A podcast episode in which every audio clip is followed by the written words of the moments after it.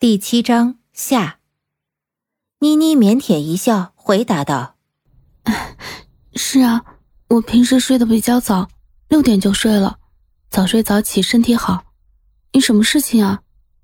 妮妮的这个回答让小苏心满意足，因为这让他进一步的了解了妮妮，即使是一点点生活作息时间罢了，这也让他产生了极大的满足感。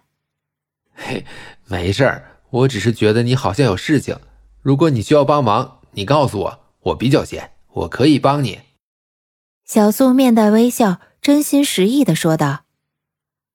妮妮还是那样腼腆的微微一笑，礼貌的说道：“啊，好的，谢谢。那么晚安。”还没等小苏回复，妮妮关上了房门，这似乎有点尴尬，但也正常。一个单身女子在外做事，应该处处小心。说的越多，就暴露的信息越多，难免给自己带来麻烦。小苏望着紧闭的房门，四周张望了一下，见没人，将耳朵轻轻地靠在门上，窃听里面的动静。可是真的什么声音都没有，看来是真的睡了。世界上的奇葩真多，还有六点就睡觉的女人。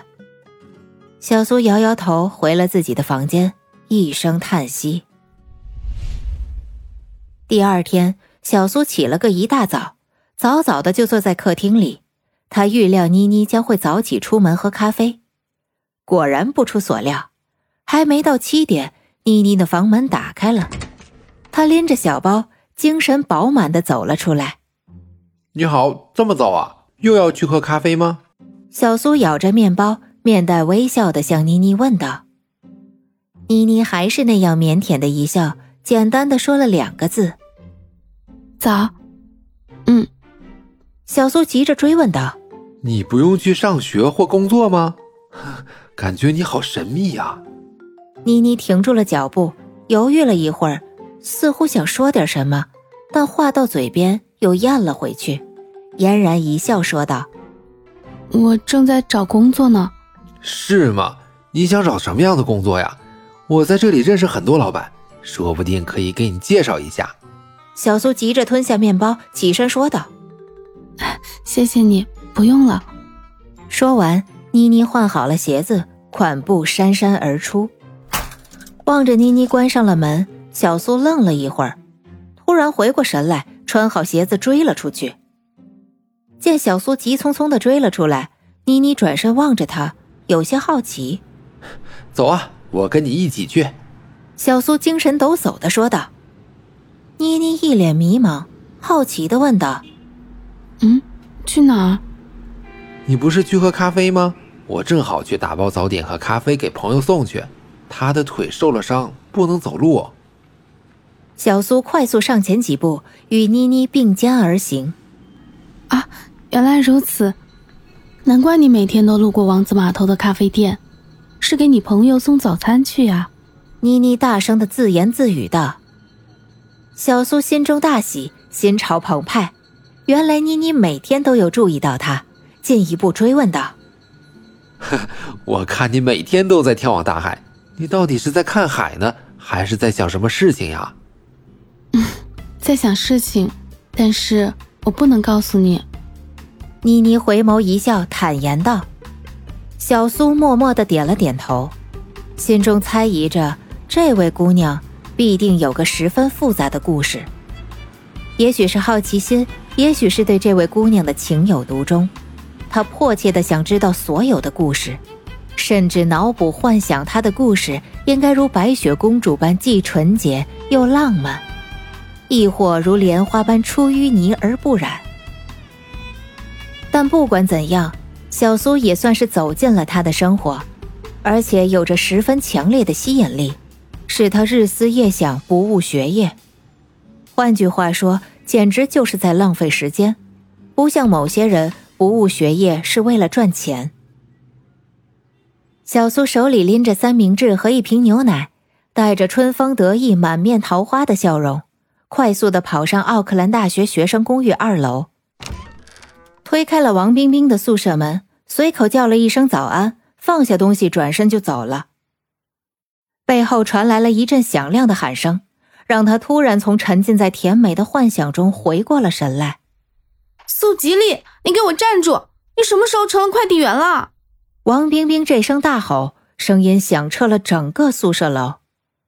小苏愣了一会儿，转过身去，发现王冰冰正拄着双拐在门口怒视着他，这杀人的眼神简直就像看杀父仇人一般。呃，那个，呃，我以为你还在睡觉呢。小苏吞吞吐吐，尬笑着说道。你最近在干嘛？不但不来看我，而且电话也不打一个。我打电话给你也没人接。找到中意的女朋友啦？好朋友也不关心了。王冰冰冲着小苏大喊道，眼神里居然还热泪盈眶。小苏见此情形，赶紧回了过去，将王冰冰搀扶进屋，柔声细语的安慰道：“呃，不好意思，最近比较忙，我刚刚搬家。”王冰冰好奇的望着小苏，虽然她故作镇定，但这种说话面带微微笑容的神情十分反常，掩盖不住她内心的喜悦。你怎么啦？真有女朋友了呀？王冰冰满怀笑容的问道，虽然带有一丝醋意，但由衷的祝福和开心。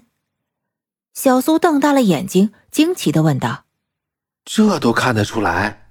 嗯，看得出来，我看你春风得意，满面桃花，笑容里还藏着一丝羞涩。以前没见过你这样，我觉得你恋爱了。王冰冰自信满满、得意洋洋的说道。而且你现在都懒得搭理我，我可以确定你恋爱了。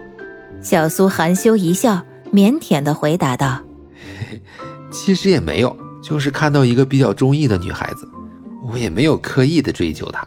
少来这套，你肯定想尽办法处心积虑，而且还颇有成效。